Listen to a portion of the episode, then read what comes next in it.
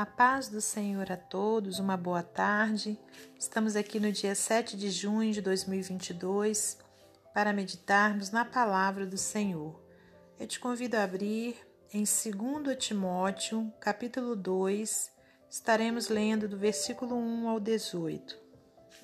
Tu, pois, meu filho, fortifica-te na graça que há em Cristo Jesus e o que de mim entre muitas testemunhas ouviste, confia-o a homens fiéis, que sejam idôneos para também ensinarem os outros. Sofre, pois, comigo as aflições como bom soldado de Cristo.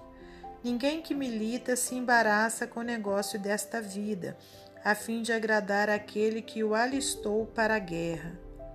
E se alguém também milita, não é coroado, senão militar legitimamente.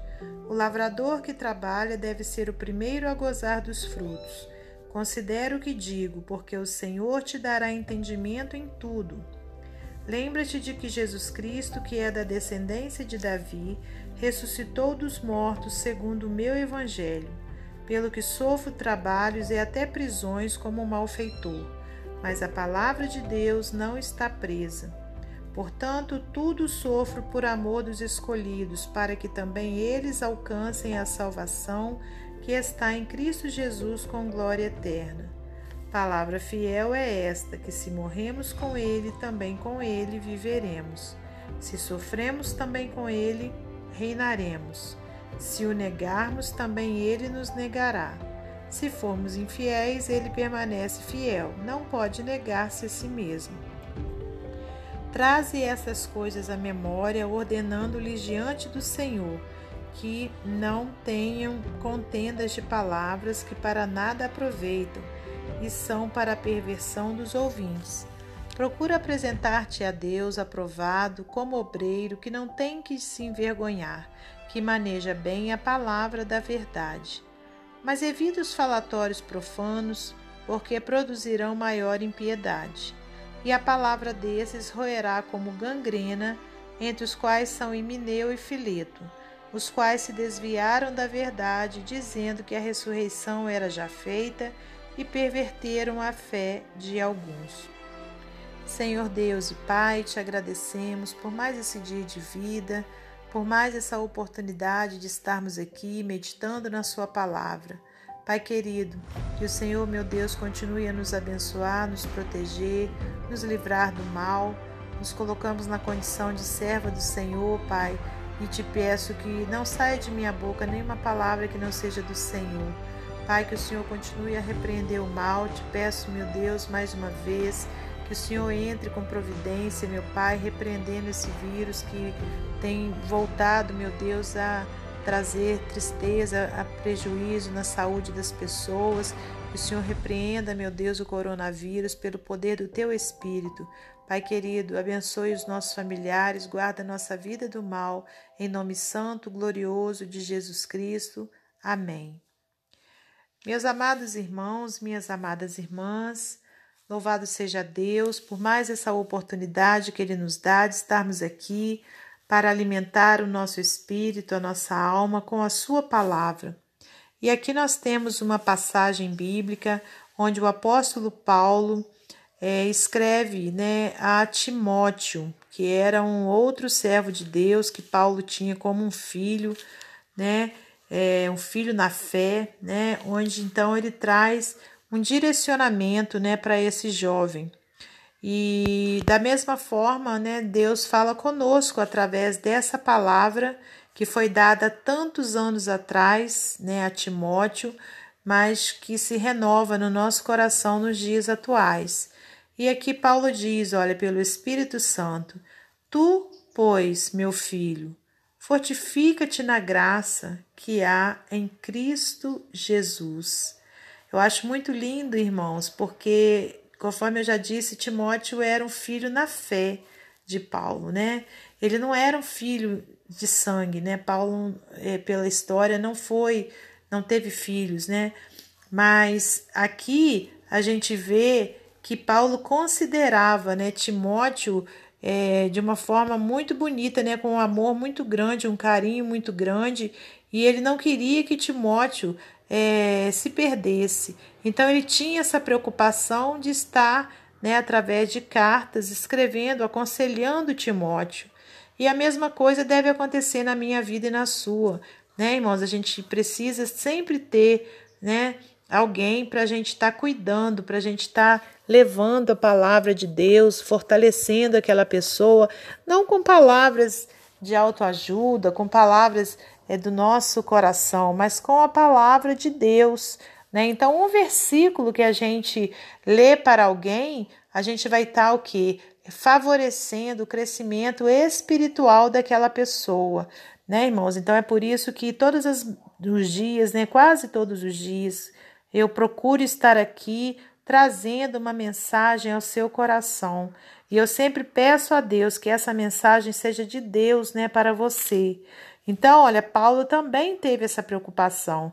E aqui ele diz: olha, fortifica-te na graça, né, que há em Cristo Jesus. O que, que é a graça? Graça significa um favor imerecido, né? E quem que nos proporcionou algo imerecido? Jesus Cristo, né? Que pela graça nos trouxe a salvação. A Bíblia diz, né, que é, nós somos salvos, somos salvos pela graça.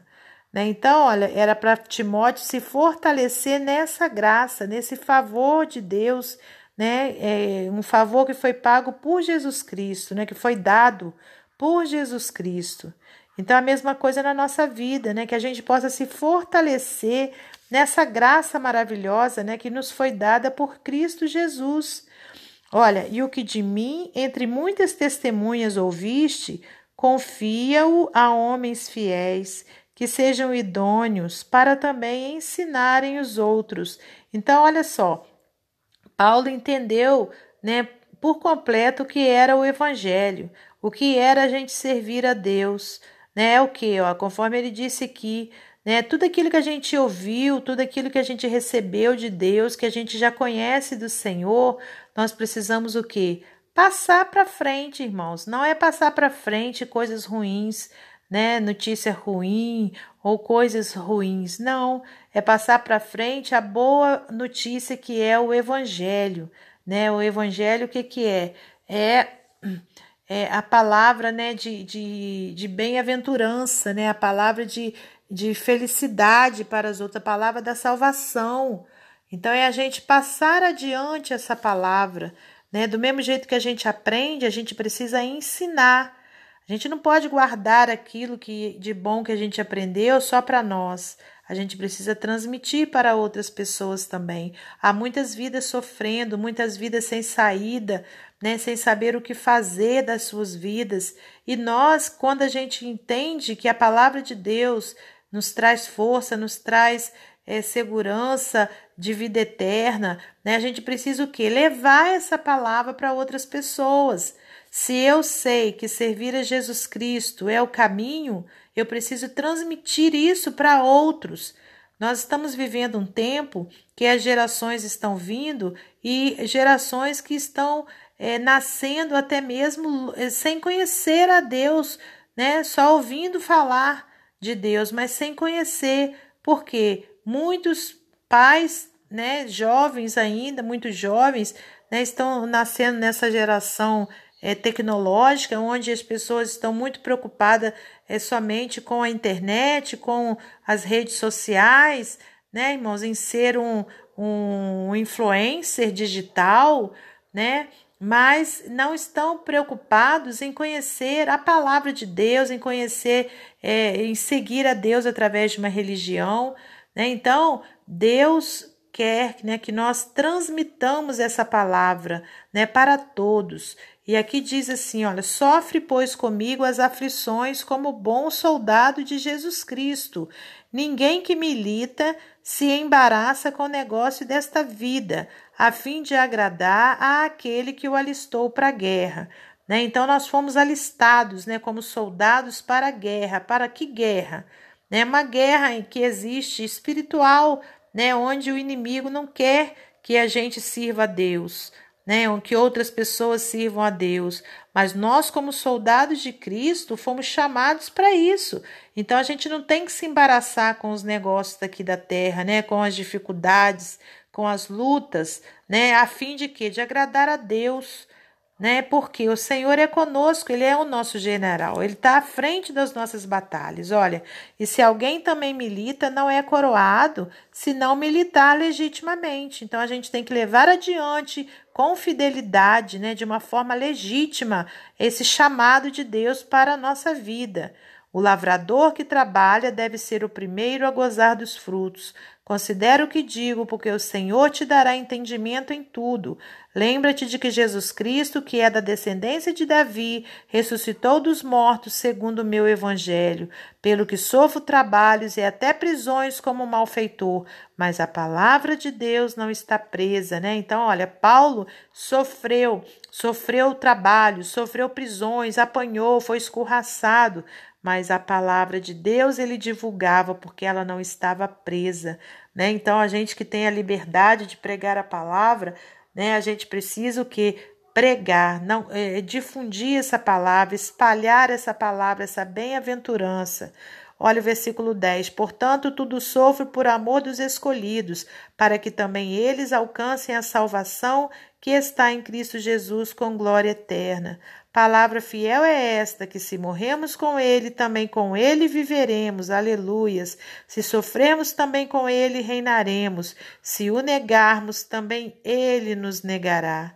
Se formos infiéis, Ele permanece fiel, não pode negar-se a si mesmo.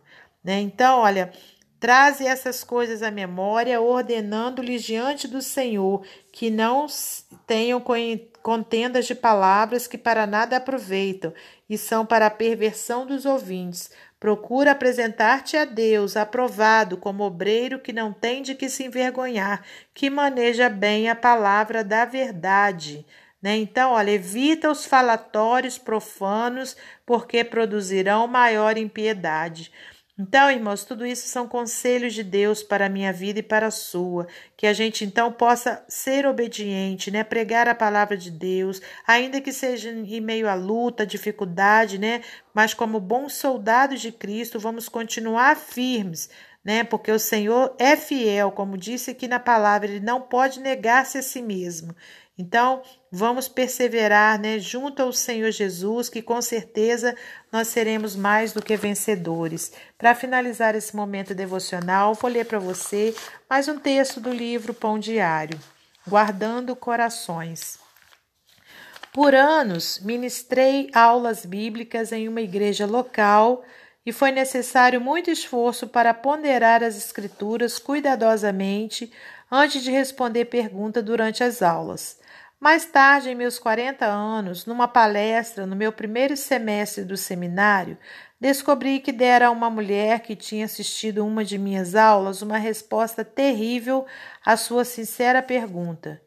Eu tinha certeza de que minha resposta vinha causando-lhe angústia nos dois anos seguintes, desde que a tinha visto, e eu ansiava por corrigir meu erro pelo bem daquela mulher. Correndo para casa, liguei para ela e instantaneamente comecei a me desculpar. Seguiu-se uma longa pausa até ela responder em tom perplexo: Desculpe-me, mas estou com dificuldade de reconhecê-lo. Eu não era tão inesquecível ou prejudicial como acreditava. Foi então que percebi que Deus está agindo protegendo a sua verdade, mesmo enquanto crescemos em nossa compreensão de sua palavra. Sou grato por ele ter protegido o coração desta mulher. Somos humanos e algumas vezes cometeremos erros ao compartilharmos a palavra de Deus, mas temos a obrigação de buscar a sua verdade e exercitar o cuidado ao falarmos sobre ela. Poderemos proclamá-la com ousadia, orando para que o seu Espírito guarde os nossos corações, mas também os corações daqueles a quem buscamos servir e daqueles a quem buscamos servir. Deus e Sua palavra são dignos de maior cuidado. Permita que a palavra de Deus preencha sua memória, governe o coração e guie suas palavras.